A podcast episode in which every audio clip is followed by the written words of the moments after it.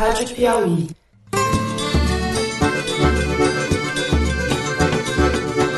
Olá, bem-vindo ao Foro de Teresina, o podcast de política da revista Piauí. Máxima alerta. Hay quienes quieren desde el exterior una confrontación armada entre venezolanos para que el imperio meta sus garras dentro de Venezuela. Eu sou Fernando de Barros e Silva, diretor de redação, e converso com o editor do site, José Roberto de Toledo. Opa! Não é interromper os cursos de graduação. No programa de governo que elegeu o presidente Jair Bolsonaro, estava explícito que a nossa prioridade era a educação básica. E com a repórter Malu Gaspar. E aí, gente? O que não pode é esse país estar governando por esse bando de maluco que governa o país. O país não merece isso e, sobretudo, o povo não merece isso. O programa de hoje está caliente, Toledo. A gente começa falando da situação na Venezuela. Na terça-feira, a oposição, liderada por Juan Guaidó, com apoio de alguns militares, tentou promover um golpe, ou seria a revolução, Toledo, para derrubar o governo de Nicolás Maduro, que reagiu e as consequências até o momento não são claras. O fato é que Maduro continua no poder.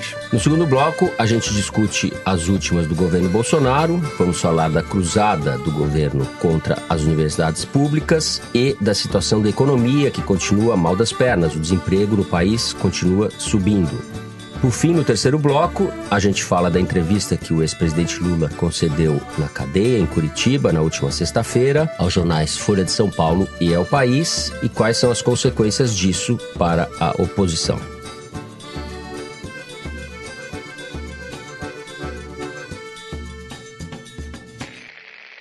Hoje, quarta-feira, dia 1 de maio, dia do trabalho, a situação na Venezuela continua indefinida. Na terça-feira, como vocês ouvintes já sabem, o líder da oposição, o autoproclamado presidente Juan Guaidó, junto com um grupo de militares desertores, liderou um movimento contra o governo Nicolás Maduro para derrubar o governo. As forças leais ao Maduro reprimiram as manifestações e o presidente, o ditador Maduro, não há dúvidas de que se trata de uma ditadura lá, continua no poder. A situação é indefinida. O Brasil, por sua vez, tem tido uma posição ambígua em relação à crise. Parece que os militares, os generais, têm uma atitude mais cautelosa, mais moderada, mais ponderada, e o grupo olavista, vamos dizer assim, liderado pelo chanceler Ernesto Araújo e pelo próprio presidente, são menos cuidadosos, para dizer o mínimo. Malu, qual é o destaque que você dá para esse embrólio venezuelano e o papel do Brasil a respeito disso? Bom, evidente hoje que essa tentativa de golpe foi um fracasso, né? Foi um golpe mequetrefe que fez água em poucas horas. Ele vai fazendo um seriado de golpes fracassados, né? É, mas a história da Venezuela é, é meio assim, é um né? Assim, isso. você tem sequências de golpes e tentativas de golpes. O próprio Chaves, antes de assumir o poder, também tentou um golpe que foi fracassado. É Ele sofreu uma tentativa de golpe que 2002. também foi fracassado. Os venezuelanos têm essa coisa, essa inspiração em Simão Bolívar, que vão fazer revolução que vão pra rua, essa coisa patriótica e tal, né?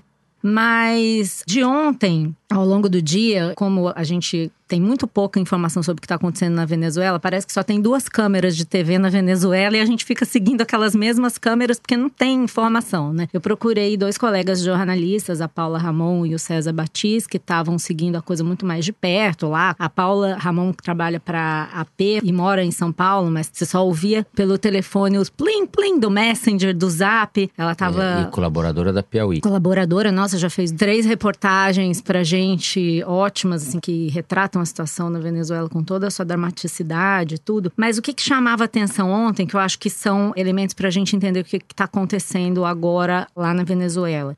Primeiro, a desorganização da oposição, né? O Guaidó vai para frente de uma base aérea dizendo que tem apoio dos militares, que vai invadir, não invade. Aí as pessoas vão para a rua, são atropeladas, os blindados passam por cima das pessoas que estão se manifestando, as forças armadas atacam as pessoas nas ruas, ele desaparece. E eu acho que isso fica muito evidente que eles não tinham um plano B. Até a Paula comentou isso. É impressionante como a oposição na Venezuela nunca tem um plano B. Eles fazem uma tentativa de golpe. E aí não dá certo, eles voltam para casa. Ela até comentou, eles falam assim: vamos derrubar o governo depois da manhã? se você tem que fazer uma revolução, se é tão urgente quente. Você não marca para depois da manhã, você fica na rua, você mantém a temperatura na rua. Ela acha que as pessoas se sentiram abandonadas por uma liderança que supostamente deveria estar ali na luta junto com eles e que desapareceu. Por outro lado, uma coisa que chamou a atenção dos jornalistas durante o dia e depois o César Batis me comentou isso agora de manhã, ficou evidente que o Maduro não tem o controle de tudo que está acontecendo. Ele não tem o controle da situação, né? Você tem várias regiões onde houve pequenos levantes. A essa altura, acho que ninguém tem controle. A Venezuela hoje é um caos instalado, mas o que eu estou querendo dizer é o seguinte, que até uma frase que o César uhum. Batiz usou. Hoje está claro que não é tão difícil assim derrubar o Maduro. Vamos botar várias ressalvas nisso, porque o Maduro controla. O general Heleno, aqui do Brasil, fala que o Maduro comprou 2 mil generais. Sei lá quantos generais de fato ele tem, mas ele realmente controla uma quantidade muito grande de generais e é por isso que ele não caiu até hoje. Os jornalistas foram lá para a frente do Palácio Miraflores ontem durante o dia e todo mundo se perguntava: cadê o Maduro? Por que, que o Maduro não diz nada? Quem foi para a rua falar coisas foi Diosdalo Cabelo, que é presidente do Congresso Bolivariano do Maduro, e o ministro da Defesa, Vladimir Padrino. Então, o Maduro estava sumido, ninguém sabia o que, que ele ia fazer, que ele tipo de atitude. Ele apareceu no Twitter de manhã, mas era de tarde, de noite, ele não tinha aparecido ainda. Ele fez uma manifestação depois que tudo se acalmou, um vídeo. Ele Nervos gravou, de aço dos outros. Nervos de acero. E todo mundo se perguntava, onde é que tá o Maduro? Por que, que ele não reage? Por que, que ele não vai à rua?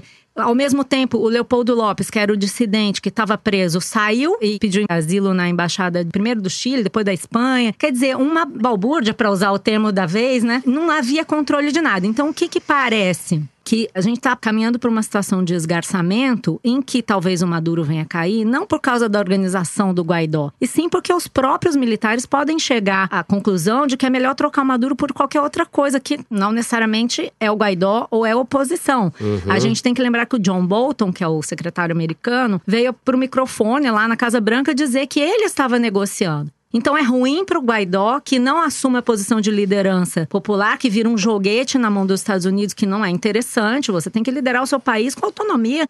Até os generais brasileiros dizem isso. Por que, que existe essa resistência que você estava mencionando aí, a assumir uma posição mais enfática em relação à Venezuela? Porque os generais brasileiros não querem ser vistos como instrumento dos americanos. Isso para a doutrina militar brasileira é uma coisa muito cara, não querem ser usados pelos não, americanos. Não parece ser a, a posição do Bolsonaro. É, mas o Bolsonaro não está entendendo muito bem. Até o Rodrigo Maia teve que explicar para ele no Twitter que não é assim que a gente faz para apoiar um outro país, tem uma série de regras, o Congresso tem que determinar se você vai para a guerra. Falaremos disso. Então, eu acho que não vai ter desfecho logo. O Maduro está enfraquecido, por outro lado, Guaidó demonstrou que não tem capacidade nenhuma de organizar nada. É muito triste, muito preocupante o que a gente está vendo na Venezuela hoje. Governo moribundo, inviável, do qual não se pode esperar nada de bom. Por outro lado, uma oposição pouco convincente, subordinada aos interesses americanos, ao que parece. A Operação Liberdade devia chamar Operação Freedom, né? Porque ela foi totalmente gestada na Casa Branca pelo John Bolton, que é o assessor para assuntos internacionais do Trump, e pelo Mike Pompeo, que é o secretário de Estado, que foi ex-dirigente da CIA. É meio ridículo, assim, o nível de Operação Baía dos Porcos, que foi essa operação, porque foi muito mal coordenado, né? Foi tão mal coordenado que eles chamaram até o chanceler brasileiro ao Washington para explicar como é que a coisa ia ser. E daí, a hora que botou o chanceler brasileiro no meio, aí que a coisa naufragou de vez. Né? É porque era para ser hoje, né? Foi tudo mal, Anteciparam a mal feito. Enquanto a gente tá falando aqui, eu tô acompanhando o El Pitasso, que a Malu citou aqui, o César Batizo, que é o diretor dessa publicação, que é uma das poucas poucos veículos independentes que ainda segue trabalhando na Venezuela e as manifestações convocadas para esse dia 1 de maio, tanto pelo governo quanto pela oposição, eu diria que, olhando as imagens aqui, estão bem flopadas, para usar um tempo que o povo é, tá é cansado. pouca adesão popular. Claramente foi uma tentativa do governo americano, usando o Juan Guaidó como fachada, de depor o Maduro no grito, não sei se eles estavam blefando ou se eles tinham informações ruins sobre o grau de adesão da cúpula militar venezuelana à tentativa de deposição, ao levante, o golpe, a expressão que você queira dar. Mas o fato é que os comandantes foram à televisão, os comandantes militares, de novo disseram que continuam apoiando o Maduro. A impressão que dá é que não chegaram no preço, né? Que tem uma negociação, mas que ainda não chegaram no preço. E que esse Guaidó parece um Aécio Neves, é um golpista de Araque, né? Se o Maduro cair, claramente não, não será ele que vai mandar de verdade. Né? Porque o cara mostrou que é muito fraco, né? Uhum. Tão fraco que ele foi para frente dessa base, e essa base é uma base da aeronáutica que é muito importante em Caracas, porque é onde ficam boa parte dos caças. Pra vocês terem uma ideia, quando houve o golpe em 2002, que depuseram o Chaves por 28 horas, o golpe não se completou, apesar da oposição golpista ter conseguido invadir o palácio e ter prendido o Chaves, porque um general muito amigo do Chaves, que tinha sido amigo dele desde a academia militar, se apoderou dessa base onde ficam os caças e a partir dali falou: olha, ou vocês devolvem os chaves, eu vou matar todo mundo. É realmente a principal força de ataque militar na Venezuela são os F-16, os Sukhoi, a russos, enfim é onde reside de fato o poder. Então a impressão que me deu é que o Guaidó foi para a porta para fazer de conta que ele tinha acesso a essas armas, que de fato ele não tinha. Foi uma fake manifestação. É, foi uma, ele, ele fez ele tentou fazer um golpe com um cabo e um sargento, para usar a expressão do Eduardo Bolsonaro, que também foi para a fronteira para fazer pressão ali, ele também estava na operação Libertar. Aliás, era muito engraçada a frase do John Bolton quando ele conclamava, imagina o John Bolton pelo YouTube em inglês conclamando Todo os mundo entendeu. venezuelanos a deporem o presidente Maduro ou o ditador Maduro. I'd like to speak to all patriotic citizens of Venezuela. This is a critical point for your history. Whether you can regain your libertad, take control of your government and oust Maduro.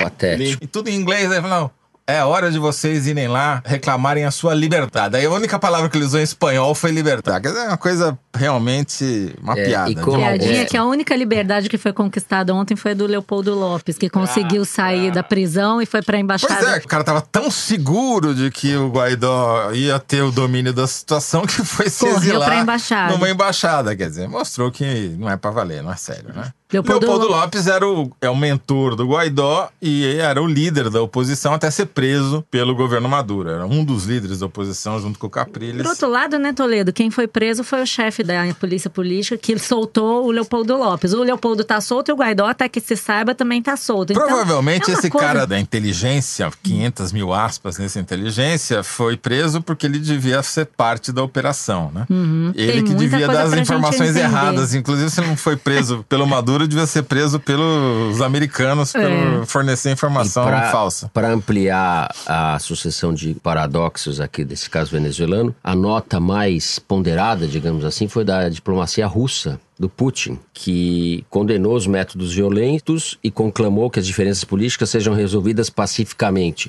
É claro que é um blá blá blá, Pô, mas de perto do que estão fazendo os Estados Unidos e o Brasil como linha auxiliar dos Estados Sim. Unidos nesse processo é algo que destoa para o bem, para o bom senso. É, só Malu... uma coisa sobre isso, Fernando, que eu acho que é importante notar, porque isso acabou repercutindo na imprensa brasileira, porque saiu muito na imprensa americana. O Mike Pompeo deu uma declaração na CNN dizendo que o Maduro tinha um avião pronto para ir para Cuba, seguindo aqui as orientações uhum. dos bolsonaristas, Sim. e que não teria ido porque a Rússia tinha mandado ele ficar. Quer dizer, é um grau de delírio, de delírio que chega a mas ser. Mas a verdade patético, é que a gente não né? sabe o que aconteceu. Alguma coisa aconteceu. Sim, mas aí é você não, afirmar que tinha um avião ali Não, no... não sei se tinha ou se não tinha. A gente não sabe, né? Mas na, é. Pronto na pista. Os movimentos de ontem foram muito intrigantes, assim. Não, acho que eles queriam depor Talvez o governo declarando a presidência vaga. Alguma que é o que fizeram aconteceu. com o Jango aqui em 64. É. Em relação ao Brasil, eu queria registrar o tweet que o Bolsonaro soltou sobre a Venezuela depois de ter reunido lá o gabinete com o Heleno, com o vice-presidente Mourão, etc. Ele disse: a situação na Venezuela preocupa a todos. Qualquer hipótese será decidida exclusivamente, ou exclusivamente em caixa alta, com maiúsculas, pelo presidente da República, ouvindo o Conselho de Defesa Nacional. Podia ter posto literalmente, também é, podia dar. Daí, em caixa alta. Em caixa. Vem, horas depois, o Rodrigo Maia, respondendo também no Twitter, dizendo: em relação ao tweet do presidente Jair Bolsonaro sobre a situação da Venezuela, é importante lembrar que os artigos tal, tal e tal da Constituição Federal precisam ser respeitados. Daí diz o, o Rodrigo Maia, continua. E eles determinam, esses artigos, que é competência exclusiva do Congresso Nacional autorizar uma declaração de guerra pelo presidente da República. Ou seja, mais uma vez o Rodrigo Maia passa pito, descompostura no presidente da República, como o Rodrigo Maia havia feito no caso da reforma da Previdência, quando ele passou uma descompostura também no presidente, dizendo: eu preciso que o presidente assuma de forma definitiva o seu papel institucional, etc, etc, etc. O Rodrigo Maia vai fazendo bullying com o presidente, que parece realmente um inimputável, um sujeito que não sabe que está acontecendo, não sabe, não é orientado sobre o que diz a Constituição, desconhece os assuntos, fala batatadas. E a cronologia me parece que foi a seguinte, né? Os Estados Unidos convocaram o chanceler brasileiro Washington para dar instruções. Ele voltou imediatamente. O presidente fez, convocou uma reunião de emergência para discutir a crise na Venezuela. Nisso já estava tweetando desesperadamente, como se o Brasil fosse entrar numa guerra a qualquer momento. Os militares falaram: não, não é bem assim. Aí o próprio Bolsonaro dá uma recuada nos backs, como a gente dizia lá em Matão. Falou, ah, é, de os fato. Os backs, os zagueiros. Recuou os backs, ou os zagueiros. A sua zaga. Quando ele falou, é, de fato, a gente não tem condição de fazer uma intervenção militar, nós somos mal de armamento. Porque os militares falaram, capitão, Aguenta então, a barra aí, porque a gente não tá com essa bola toda. Nós não vamos fazer intervenção militar de jeito eles nenhum. Eles não querem fazer, né? É, mas aí eu fica tenho... animadinho mas veja e aí só resolve. o tweet do nosso príncipe. No calor Orleans. da hora, Luiz P.O. Bragança. Hum.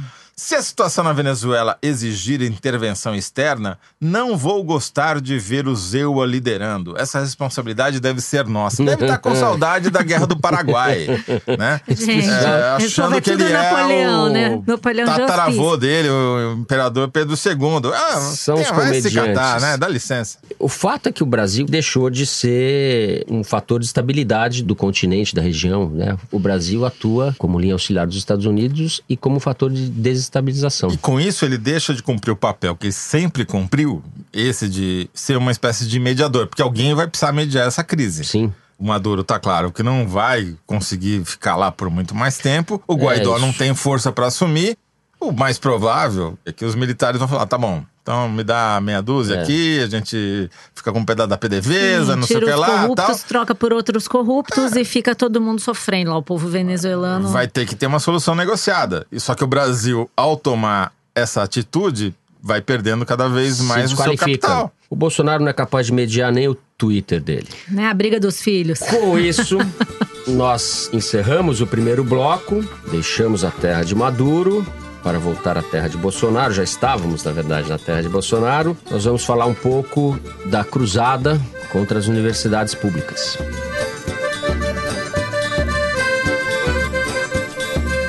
Muito bem.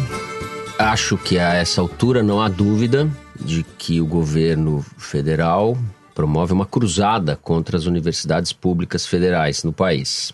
Na semana passada, o ministro Abraham Weintraub havia anunciado que iria reduzir os investimentos nos cursos de humanas, de filosofia e sociologia, o que foi objeto hoje, quarta-feira, quando gravamos, de um comentário jocoso do Delfim Neto, dizendo que um governo que tem como guru um suposto filósofo não deveria atacar tão frontalmente a filosofia. Mas esse filósofo não fez universidade, não serve. fez. Não estudou, não tem curso superior. O Delfim Neto, e eu esqueço que estamos em idade tão avançada, né, Toledo? Não a Malu, que é jovem, mas eu e você. Sou o baby. Delfim Neto foi ministro da Economia da ditadura, trabalhou no governo Médici, depois foi ministro da Agricultura no governo Figueiredo, foi um dos homens mais fortes da ditadura. É um economista tido como brilhante pelos seus pares, professor catedrático da USP e foi deputado federal depois por vários mandatos. Também Delfim pegou Neto dinheiro tá da Odebrecht, pode falar não? Dos 90 anos. Não, isso é fato, claro que pode falar. Aqui não tem censura, Maria Lúcia. Bom, depois dessa investida contra os cursos de sociologia, o Weintraub anunciou numa entrevista ao Estado de São Paulo que iria reduzir em 30% o repasse do dinheiro federal à Universidade Federal Fluminense, aqui do Rio de Janeiro, Universidade Federal da Bahia e à UNB, Universidade de Brasília. E ele disse que havia muita balbúrdia, citando que tinha muito tempo para fazer manifestação, etc E ficar pelado. num claro rompante autoritário. Não contente com isso, eles estenderam na noite dessa terça-feira esse corte de 30% a todas as universidades públicas, o que No limite, é uma medida que visa estrangular e inviabilizar o ensino público superior no Brasil. É para isso que a gente está caminhando. Bom, o Abrão se mostrou uma fraude, para variar.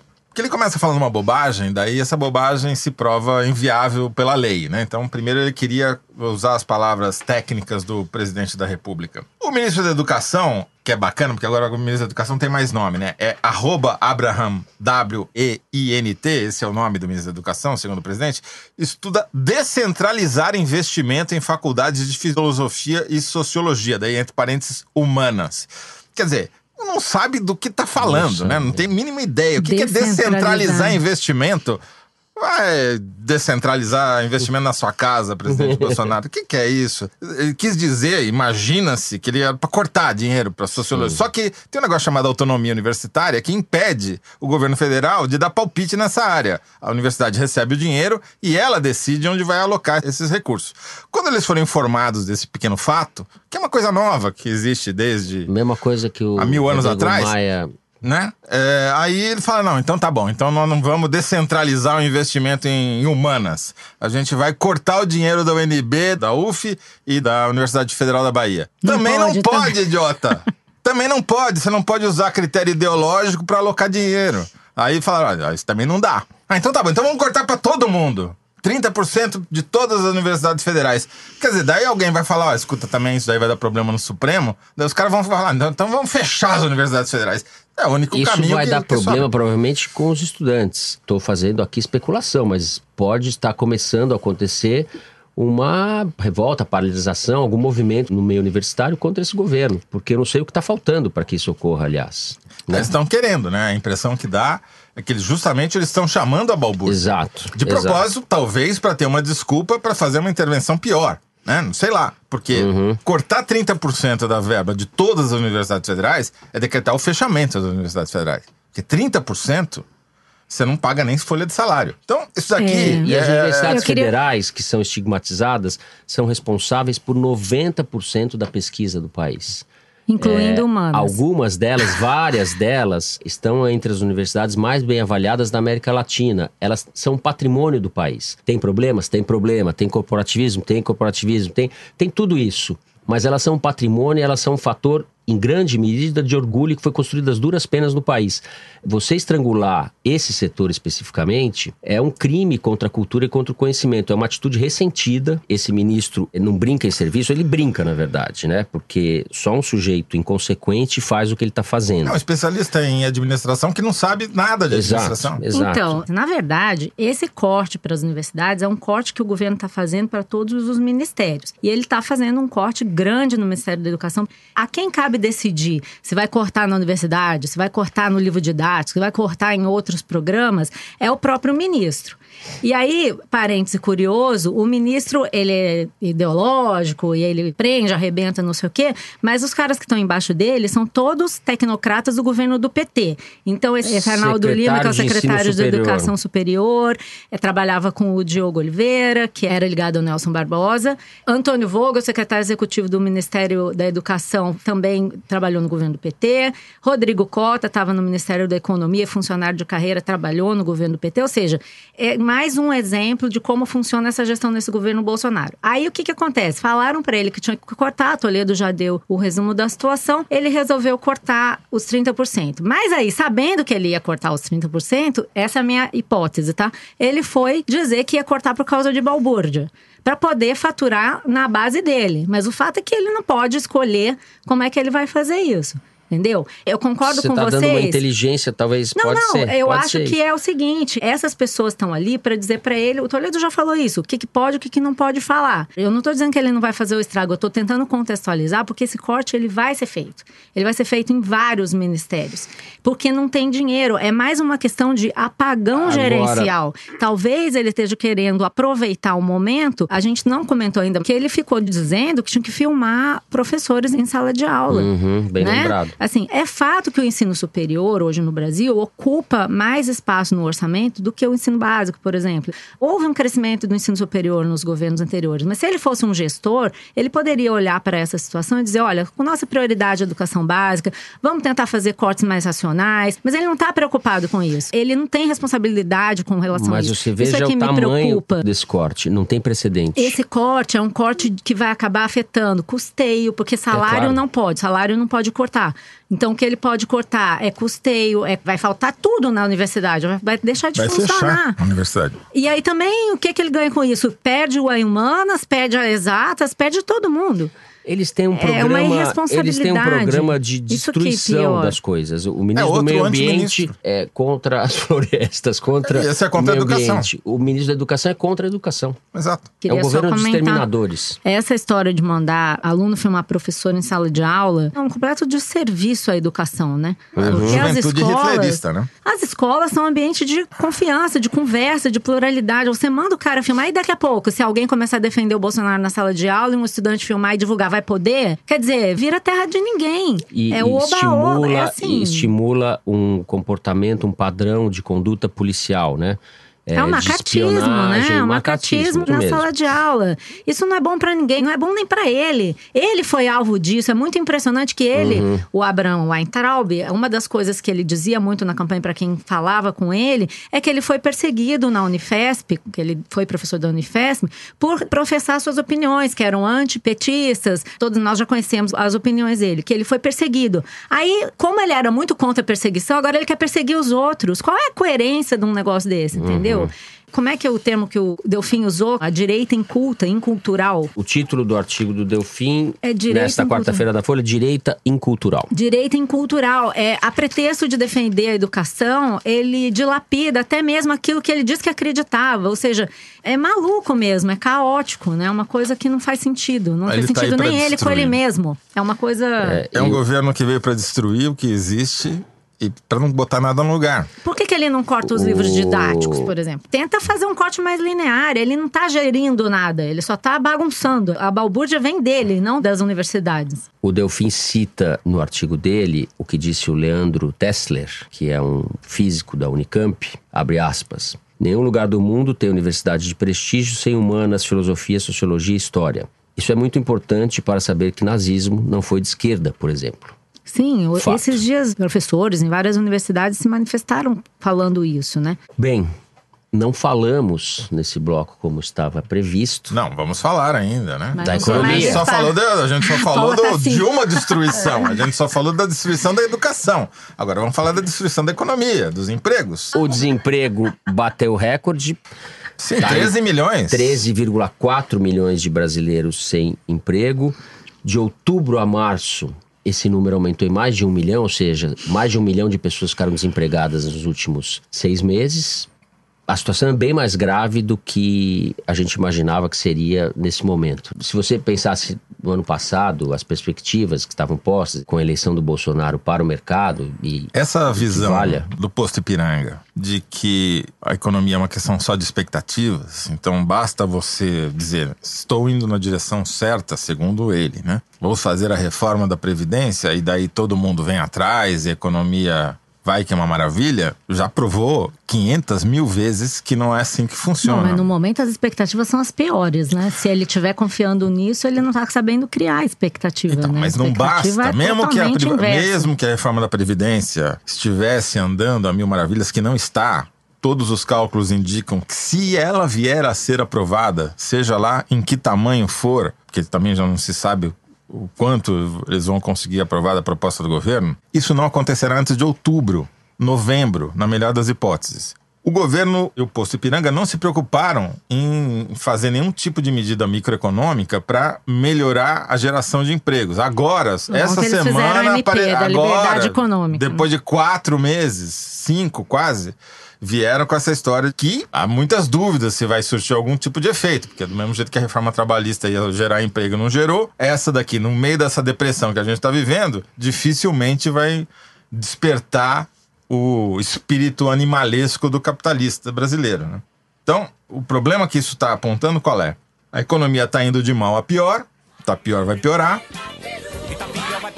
Nossa, Valença. O governo o que que faz? Fica criando cortina de fumaça uma atrás da outra para tentar desviar o foco. Então, a reforma da Previdência está indo mal, o desemprego está batendo recorde, vamos falar de invasão da Venezuela. Vamos falar de acabar com os cursos de humanas. Vamos falar de sei lá o que, entendeu? Justiça seja feita, essa crise foi contratada lá no governo da Dilma, em 2014, mas não dá mais para colocar a culpa no governo do PT Não, a nessa altura do questão, eu acho que a certo, Malu? questão é que eles não estão tomando providências, eles não estão governando. É o que eles se propuseram a fazer, se elegeram para governar. Contando aqui um bastidor para vocês, eu estive em Brasília nos últimos dois dias fazendo uma outra reportagem. E o senso que eu colhi ali das pessoas, gente que está no Congresso, gente que está nos ministérios, gente que gravita ali em torno do governo, é que a sensação de desgoverno é enorme. Tem a ver com a reforma da Previdência, mas também tem a ver com o Ministério da Educação e irrita demais o Congresso. Então já tem gente falando em Brasília em instituir medidas que levem a um parlamentarismo na prática. O que, que, seria isso? Por exemplo, um bastidor ótimo que eu colhi ontem de gente que está muito próxima ali do Rodrigo Maia. Existe, por exemplo, uma PEC, uma proposta de emenda constitucional no Senado, que já tem 20 assinaturas, que proíbe o presidente de editar medidas provisórias. Falta só mais 20 assinaturas para fazer isso e o Bolsonaro fica engessado. Vai ter que pedir pro Rodrigo Maia para acordar, para falar bom dia, para fazer o que ele quiser. Existe uma sensação no Congresso de que se o Bolsonaro não começar a governar, ele não vai conseguir fazer nada. Porque hoje o Rodrigo Maia, segundo os cálculos das pessoas que estão nos ministérios lidando com o Congresso, é capaz de botar para votar de um dia para outro 250 deputados. E o Bolsonaro não tem 100 ele não tem partido. Então, é importante a gente olhar para todos esses dados, Ministério do Meio Ambiente, Ministério da Educação, é, Economia, ele quer brigar com o Marco Sintra, ele quer botar uma agência do Banco do Brasil no Maranhão, ele só se preocupa com o micro, com o desimportante. Tem gente em Brasília que está preocupado com o importante. Então, daqui a pouco ele vai tomar uma revertida e ele não vai saber de onde veio, porque isso tem custo né? É o que a gente já falou, o nego vai rir de mim. money talks. Em algum momento o Money vai falar, entendeu? Money, o Money tá bem caladinho por é, enquanto. É, né? mas o Money tá se articulando. É isso que Bom, eu tô falando. É, porque vamos esclarecer isso que você falou do Marco Sintra. Marco Sintra vem a ser o secretário, secretário da, da, Receita, Receita Federal, Federal, que é o fanático do imposto único, que lançou essa ideia ainda nos anos 80 vendeu essa ideia de que o melhor era acabar com todos os impostos e ter apenas um imposto, claro, virou mais um imposto a CPMF. A CPMF caiu, agora o Marcos Sintra, estando lá na Secretaria da Receita, está querendo recriar o imposto único, que é, na verdade, mais um imposto, para supostamente, segundo ele, substituir a tributação sobre a folha de pagamento. Está muito jogado, não dá para entender do que, que eles querem fazer. Mas ele direito. falou efetivamente que Falou queria acabar impostos, com né? algumas das taxas que incidem sobre a folha de pagamentos e que financiam a Previdência, em troca desse imposto de quase 1% sobre todas as Todas as transações financeiras, transações. que é a coisa mais regressiva que existe, porque daí o pobre, o miserável, paga o mesmo que Uhum. o bilionário, tá certo? Bom, não bastasse isso, ele ainda disse na entrevista para a Folha de São Paulo que todo mundo ia pagar, inclusive as igrejas. Bom, acabou, né? Ele só não foi demitido porque ia pegar mal. Porque o Bolsonaro veio em seguida, foi imediato, falando: não, esse negócio de tributar a igreja, nem pensar, o cara não sabe o que tá falando. Daí veio o as coisas Malafaia. Veio o Malafaia, que é pastor, pedir a cabeça do Marco Sintra. Então, essa é a situação do governo bem administrado. Há muita confusão no governo Sassamutema. Com isso, encerramos o segundo bloco. Vamos falar agora da entrevista de duas horas que o ex-presidente Lula concedeu na semana passada. Depois de uma disputa na justiça que durou mais de sete meses, a Folha de São Paulo e o El País, ambos os jornais, conseguiram finalmente a autorização para entrevistar o ex-presidente Lula na Polícia Federal de Curitiba, onde ele está preso. A entrevista ocorreu na sexta-feira, dia 26. Foi conduzida pela jornalista Mônica Bergamo, pela Folha, e pelo jornalista Florestan Fernandes Júnior, pelo El País. O Lula falou durante mais de duas horas, elegeu o ex-juiz e atual ministro da Justiça, Sérgio Moro, como um dos seus alvos prediletos, o Delanhol e sua turma também. Fez- Dallagnol. o Dallagnol e sua turma também. Eu não consigo falar Dallagnol, porra. Ele também só errado. fala Delanhol. Foda-se, Delanhol, Dallagnol, é tudo a mesma merda, porra. Lula disse, entre outras coisas, que o país é governado por um bando de malucos. Muita coisa a comentar sobre essa entrevista, Malu. O Lula falou várias coisas corretas e cometeu vários erros factuais, inclusive, que já foram levantados. O que você destaca dessa entrevista com o Lula? Bom, primeiro eu queria só fazer um comentário sobre uma coisa que eu falei no foro passado e deu protesto, que eu comentei que ele estava avaliando se ele ia falar ou não. Obviamente, essa era uma avaliação errada. Plantaram essas notas nos jornais e eu acreditei que ele estava cogitando não falar. Tá óbvio que ele estava louco para falar. Tava treinando, ele tava, querendo tava falar. Com, com ganas. E, então foi uma avaliação errada minha, mas ele não só tava louco para falar, como ele tava bem, tava muito melhor do que as outras vezes que a gente já viu ele, tava em ótima forma. O interrogatório que ele fez com a Gabriela Hart, por exemplo, ele tava muito mal, era evidente. Dessa vez ele tava. Gabriela Hart é parecendo... juíza que substituiu o Moro Isso. em Curitiba. E é o caso da gente frisar que foi importante essa entrevista ter acontecido, porque ela foi censurada desde a época da eleição, durante um tempo tempo, que era absolutamente injustificável. Porém, ele não deu uma informação nova. Desde que ele foi preso, nós já ouvimos muitas coisas sobre as reuniões dele com Emílio Odebrecht, Marcelo Odebrecht no Palácio do Planalto, em que ele foi informado sobre a obra do sítio de Atibaia. Ele tem o que dizer sobre isso? Ele não falou, uhum. né? Não foi perguntado. Não foi perguntado. O que, que o senhor tem a dizer sobre corrupção? O senhor cometeu um erro? Gente, peraí. Eu sei que você tem essa ideia com a qual eu discordo, mas que ele foi você julgado… Sou eu. Hill. Você, Fernando. É. Que ele foi julgado num tempo, num timing para eleição e tal. Acho que não é o caso da gente discutir isso, mas ele foi julgado. Deixemos isso é, para a memória a gente, dos. Isso a gente já falou quem que no tiver foro. interesse nisso, vê nos outros não, episódios. Não, não quero né, entrar diretora? nisso, mas o fato é que ele foi julgado na tá primeira certo. instância, na segunda instância, ele foi julgado no STJ, uma quantidade de juízes. Estão públicos os e-mails que mostram que a obra do sítio foi feita pela Odebrecht, que a cozinha do sítio de Atibaia foi feita pela OAS. Ele sabia disso, está evidente que ele sabia disso, ele recebeu, aceitou o favor, usou o sítio, que pode estar no nome de outra pessoa, mas que ele usou. Qualquer um que conhece três, quatro petistas que já foram nesse sítio tem sabe. Tem razão, eu concordo com você, isso tem óbvio interesse jornalístico. O Instituto mas Lula. Só, não é por isso que ele está preso, certo? Ele foi condenado em primeira instância Tudo no sobre sítio. o triplex, é. ele tá, mas não o é triplex... pelo sítio que ele está preso. Isso não, é, mas é... ele estava falando do sítio Sim. e não foi questionado sobre o sítio. Tá eu acho isso ruim para o jornalismo.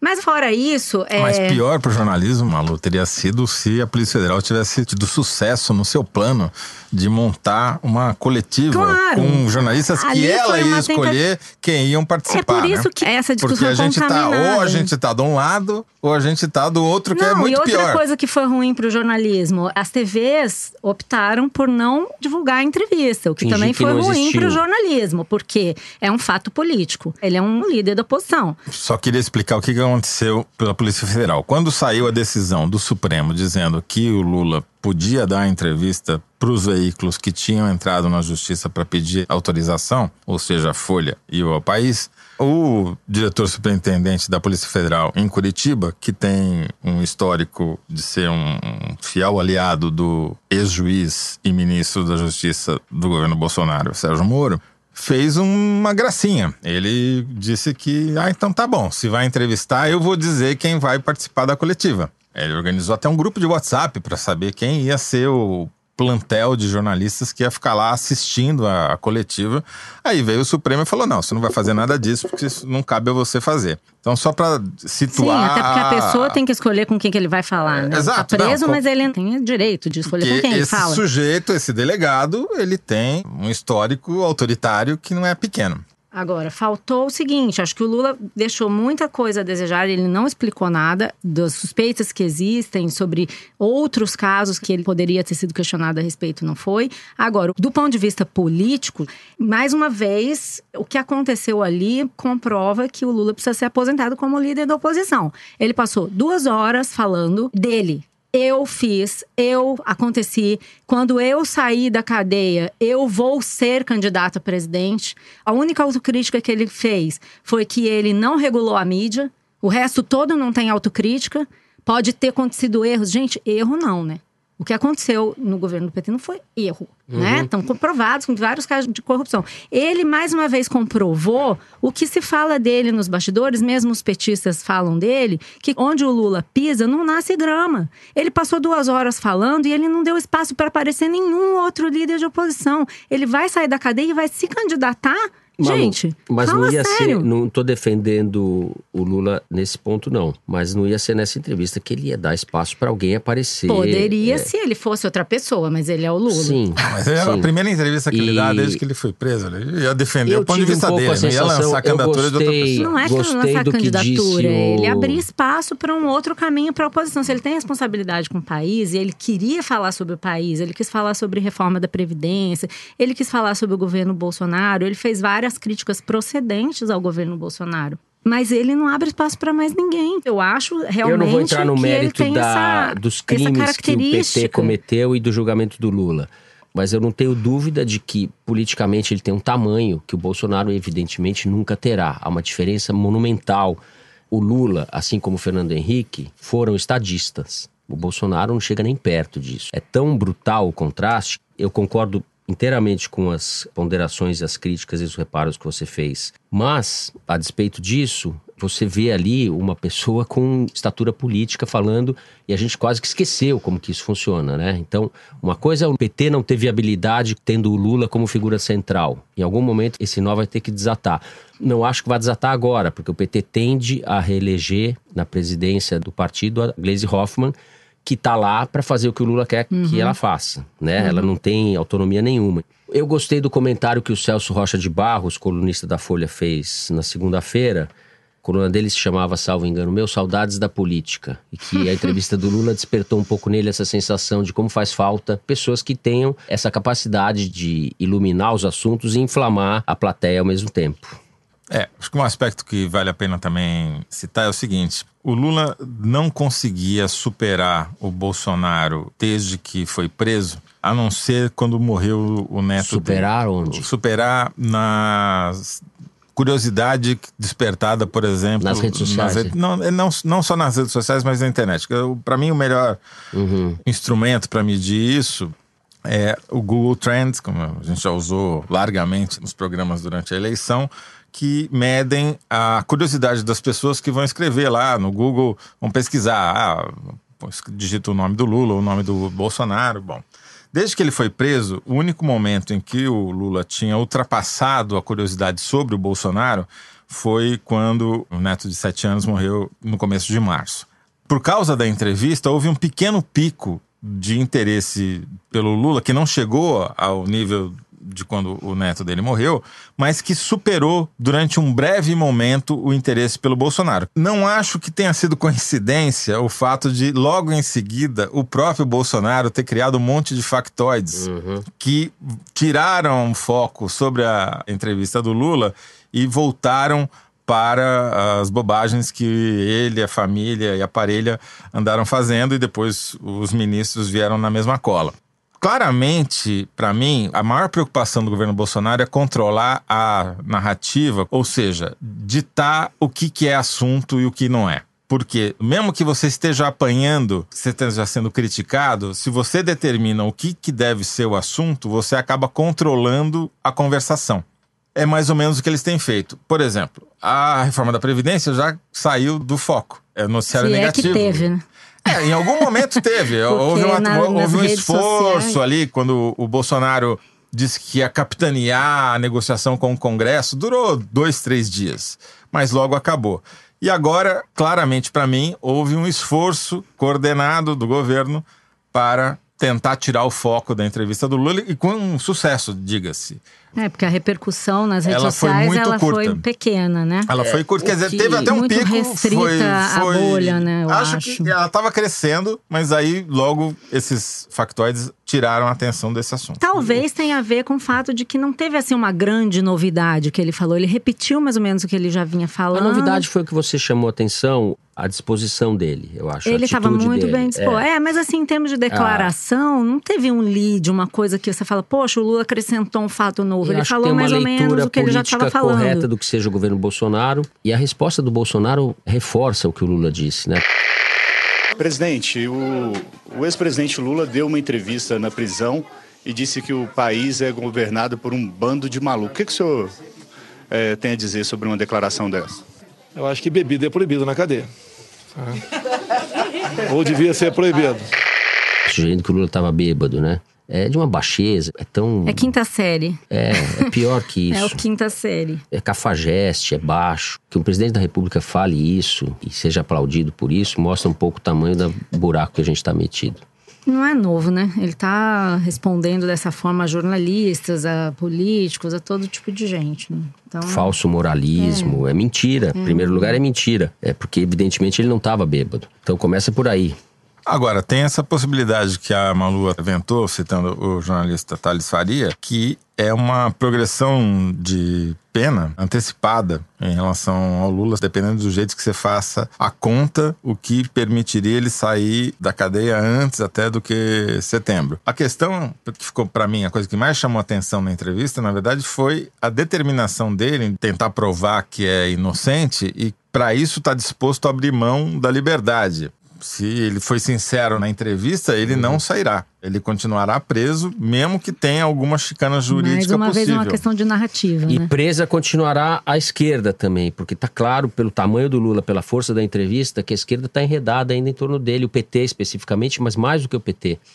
Trava a renovação. E nenhum esquerda. outro nome de oposição nem conseguiu aos pés dele por chegar. Enquanto. É, por enquanto, a, a figura que mais se destaca é da Tabata Amaral deputada pelo PDT Que é um outro é, tipo de oposição, é, um outro que, tipo de oposição. É, inclusive, está apanhando se mais é... à esquerda do que à direita. A esquerda acha que ela não é suficientemente esquerda. É... Mas eu acho que eu achei interessante isso que você falou, Toledo, porque mais do que ser a Tabata, é o tipo de discurso que ela faz. Eu acho que isso tem um apelo. Ela já demitiu praticamente o Vélez, uhum. né, quando desconstruiu ele naquela sessão da Comissão de Educação da Câmara, e agora está chamando o Abrão as falas. É. Eu estou chamando de Abrão porque tem dois Weintraub, né?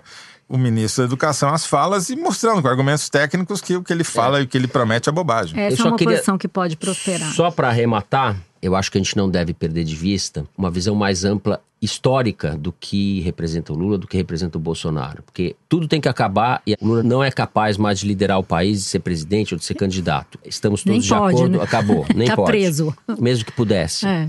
Mas o Lula começou a construir a carreira dele nas greves do ABC na década de 70 e a partir dali construiu uma trajetória de líder sindical, articulando movimentos sociais, etc., redemocratização do país.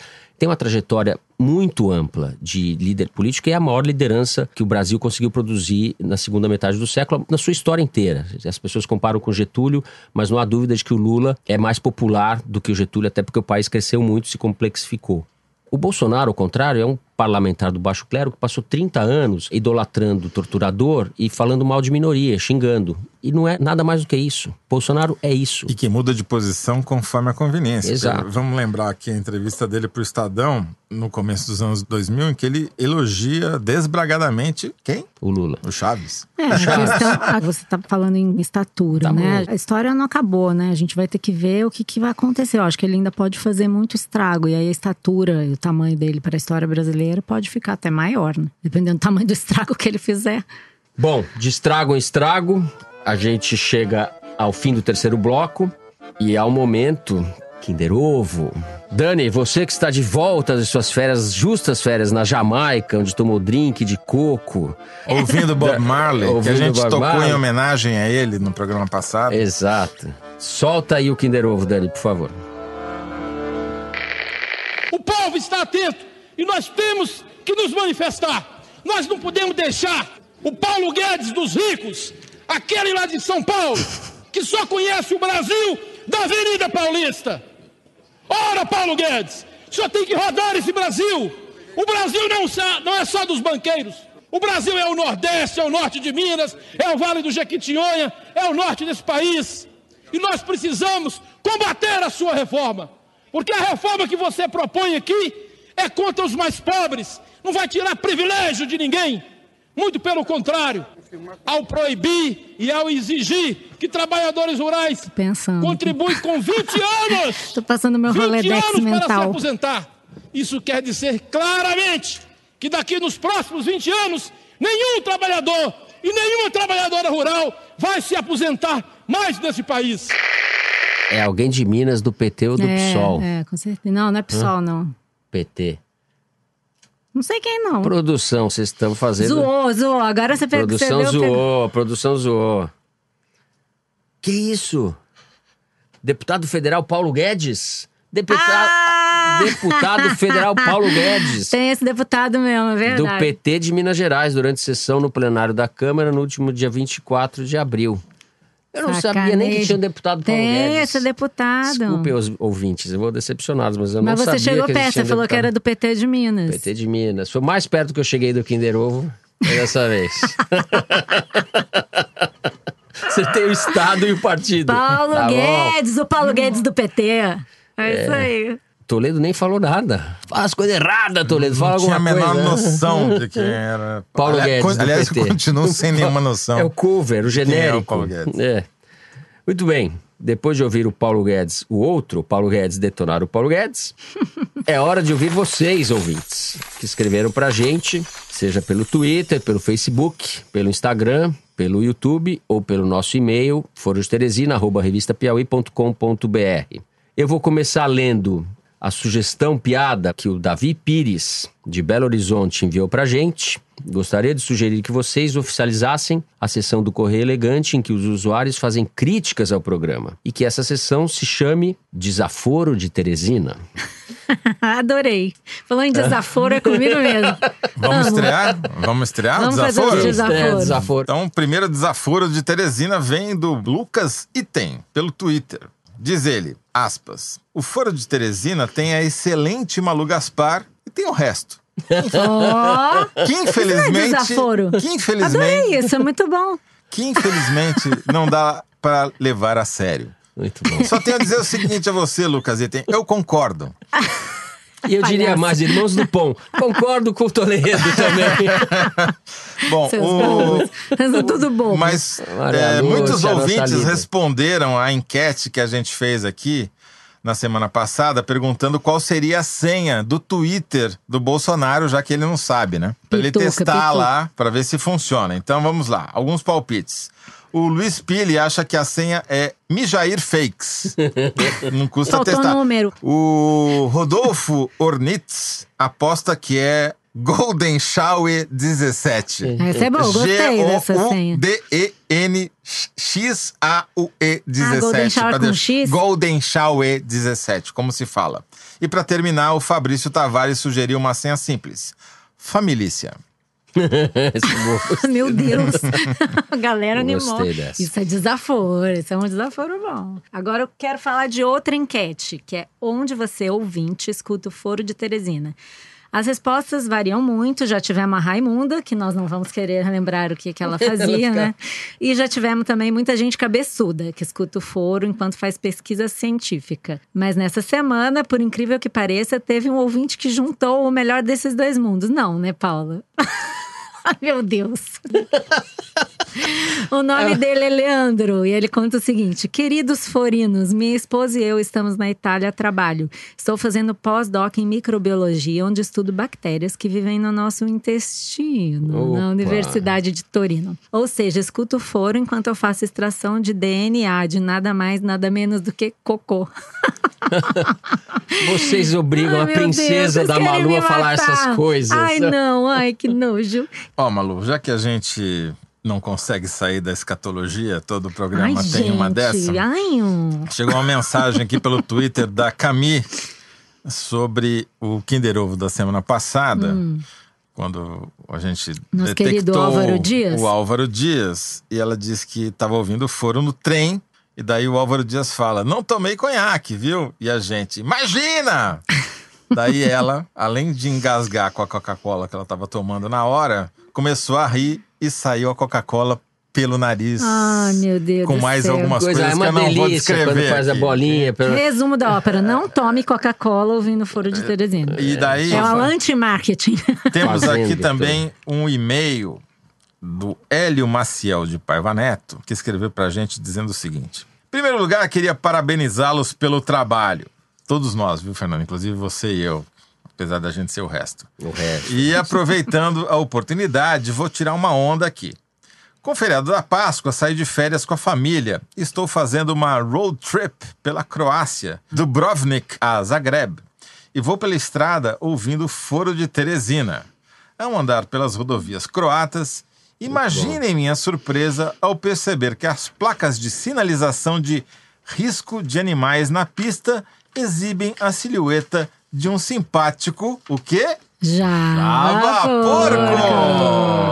Ele mandou uma Tava foto. demorando, a gente não falou nada de Java Porco Não, mas segundo o nosso Hélio Maciel, é o movimento javaporquista conquistando o mundo da capital do Piauí, a Ó. costa da Dalmácia.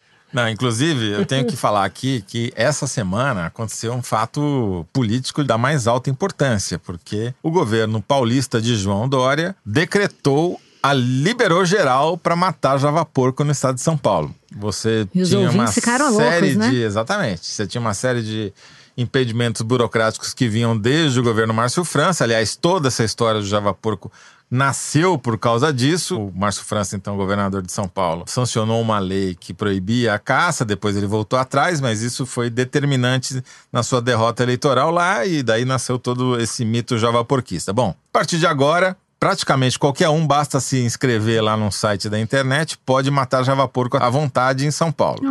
Aí vai ter gente a favor, vai ter gente contra, obviamente. A maioria, talvez, dos nossos ouvintes vai ser contra. Só vou explicar mais uma vez por que, que tem essa legislação. Porque o javaporco, essa cria do javali com o porco, é um bando é, de animais exóticos que não fazem parte da fauna brasileira, que não tem predador e por isso se tornou uma praga em vários estados, Minas, São Paulo, Paraná, Mato Grosso do Sul, por aí vai.